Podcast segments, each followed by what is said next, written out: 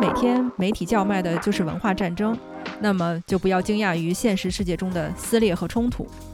今天的美国媒体早已经远离了严肃新闻理论的公平原则和中立客观立场。其实已经没有一家主流媒体不是背靠着一个政党大肆贩卖针对另一方的焦虑和恐惧为生了。媒体的叙事逻辑其实和报道事件、追究原因已经背道而驰。一个新闻事件发生之后，各家媒体首先想到的都是我们的目标观众想怎么理解事情的走向呢？然后他们再根据目标观众的喜好和倾向，挑选出能够服务于此的那一小部分事实和特定的叙事口吻，就此展开他们精心炮制的重大新闻 （breaking news）。美国媒体确实需要一个颠覆性的新系统。这个新系统的核心就是不受政党和资本影响，遵循公平原则，崇尚民众信任而非商业流量的严肃媒体人。而提出这一观点的 Matt Taibbi 正是一个努力践行这些原则的独立媒体人。我在上个月的一期 Real Time with Bill Maher 中第一次注意到这个讲话慢条斯理、不太给 Bill Maher 面子的嘉宾。看完那期节目以后呢，我就找到了他的一些文章和访谈，接着就一发不可收拾地订阅了他所有的新闻通讯和播客节目。今天我想跟大家分享的是他在去年美国国会山事件之后发表的一篇检视美国媒体系统性弊病的文章。We need a new media system。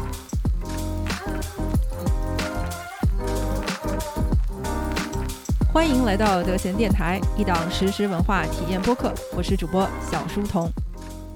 作者开篇尖锐的讽刺道：“啊，国会山事件刚一爆发，新闻机构们就开始心照不宣地按照卖点和爆点来分拣信息、筛选事实。左右媒体心里都很清楚，眼前最要紧的任务，并不是搞清楚事情到底是怎么发生的，而是明确我们的目标观众想让事情怎么发生。”于是呢，就有了叙事上的泾渭分明。Fox News 将这些闯入国会山的人群描述成了支持特朗普的示威者，而《纽约时报》和《大西洋月刊》则称这些人为暴乱者。当保守派媒体大肆炒作垄断巨头苹果、谷歌、亚马逊纷纷下架社交媒体平台 Parler 是一种严重侵害言论自由的行为的时候呢，自由派的左翼媒体则纷纷警告民众。近日有可能还会有新一轮的武装抗议。正是这种以各自观众的喜好为目标、流量为王的媒体模式，变成了现在民众消费新闻的唯一途径。随着网络在过去几十年里铺天盖地的发展，新闻变成了二十四小时连轴转、靠冲突和名人博眼球的娱乐节目。公平原则和报道基本事实早已经不是新闻今天的面貌了。如今的媒体对于新闻事件的报道，简直可以说是有意为之的盲人摸象。明明都能够看清全貌，但是就取那只字片语，然后再加点特殊滤镜，呈现出来的报道和事实不能说是毫无关联吧，至少也相去甚远了。美国民众呢，被媒体驯养的格外的好斗，他们自发的分成了左右两个部落，每个部落的事实都和对方完全不同，除了对彼此的痛恨和对政府的不信任以外。两方完全没有共同之处，也没有任何理由相互共情。而最可悲的是，即便是美国目前最大的媒体呢，也已经假设自己只能吸引到一半的人口作为自己的目标受众。左翼媒体永远不可能期望获得右翼媒体民众的青睐，而右翼媒体也不可能去妄想得到左翼自由民众的关注。他们保持住自己这些目标观众的办法，好像就只剩下一个了，那就是继续定时定点的投喂那些情绪化、对立化的内容。而特朗普对于左右两边各自媒体来说都是个妥妥的摇钱树。Fox News 早早就放弃了自称立台之本的家庭价值，大肆报道特朗普那些阴谋论呐、民粹主义的口号，赚极端右翼媒体的钱，让极端右翼媒体无钱可赚。Fox News 更是深谙怎么利用人们的恐惧去动员那些沉默的大多数。他们把移民，当然不管是非法的还是合法的，穆斯林。黑人民权运动者呀，环境保护者呀，这一系一系列的人，一切与白人生活方式格格不入的人群，都归总为美国衰落的原因。这种简单粗暴，但是隐隐又切中了某些白人内心偏见的叙事，恰恰是 Fox News 最初能够吸引到特朗普的一个重要原因。左翼媒体呢，他们对特朗普的爱就体现为另外一种形式：骂得越狠，收视率越高，就越爱他。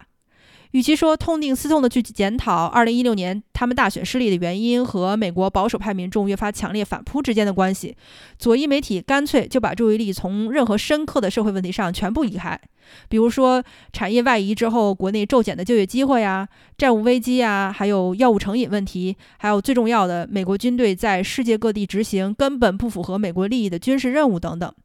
反而是把报道重心全放在了特朗普那种烦人的性格和各种愚蠢的失言上面了。这种肤浅但是能够刺激情绪的报道，虽然极大的取悦了自己的目标观众，但同时呢，也让对立面的右派保守民众彻底失去了对他们的信任。这些群众就会把左翼媒体的报道全部归结为人身攻击。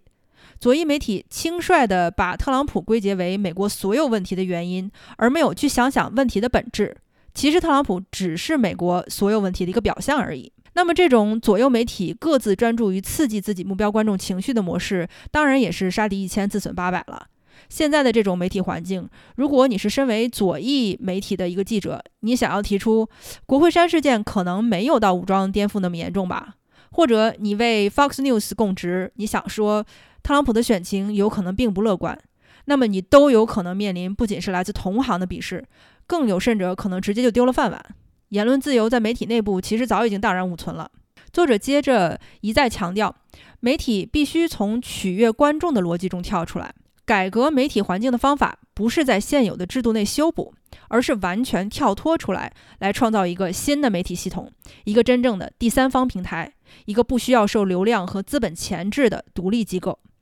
那么，这样的新闻平台需要满足几个条件。首先，绝对不能为任何一个政党或者是政治理念站台，而且要采取公平原则指导报道内容，要摒弃从众的观点，尤其是要有意识地探索非常规的那种分析视角，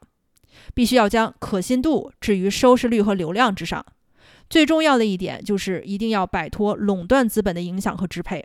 一个独立可信的媒体系统需要用内容来赢得观众，获取订阅收入，而不是仰仗资本和为资本服务的政客提供的资金支持，最后沦为给资本和政治鼓劲儿宣传的小丑。文章最后也痛心地抨击了媒体的权威在如今的流量经济下荡然无存的现状。曾几何时，政客或者是资本如果听到媒体调查他们的时候，都会心有余悸，因为这正得益于媒体机构完全不依附于政党和资本存在的独立性。可是现在呢，没有一个主流媒体不会依靠一个政政党、一个强势的资本团体，或者是一个新潮的政治正确运动。Matt Taibbi 的思考也呼应了上一期节目中我分享给大家的 John Stewart 对于一个客观、公正、独立媒体的向往。可是美国媒体现在的现状是这样的：这是一个完全靠分裂和冲突赚得盆满钵满的政治利益和流量系统。他们利用流水线式的生产模式，把现实生活中发生的冲突一件一件地加工成了恐惧和危机，四处去贩卖。说实话，一个媒体每天都受仇恨和分裂的社会，怎么才能自我疗愈呢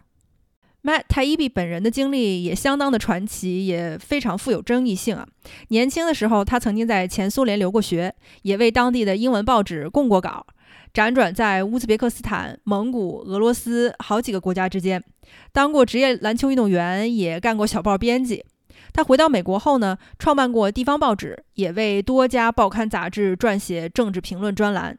在2008年，更是获得了与普利策奖齐名的美国国家杂志奖。目前，他除了经营本人的线上新闻评论网站 TK News 以及政治评论播客节目 Useful Idiots 之外呢，还担任《滚石》杂志的特约政治评论员。Matt Taibbi 的风格呢，非常的辛辣大胆，也完全不屑于遵守政治正确的游戏规则，而且特别乐于挑战传统价值观，对民主党、共和党两边都从来不留情面，大肆批评，尤其是喜欢批评垄断资本。他最广为人知的争议事件之一呢，就是2009年为《滚石》杂志撰写的一篇政治评论文章《The Great American Bubble Machine》中，将高盛比作了吸附在人类身上的吸血大章鱼。Matt Taibbi 一共出版过六本呃政治新闻评论的书籍。2019年的批判美国媒体的《Hate Inc》是非常值得一读的一本书。由于在俄罗斯生活和工作过的经历呢，Matt Taibbi 对待俄罗斯事务的看法也是美国媒体界的一股清流。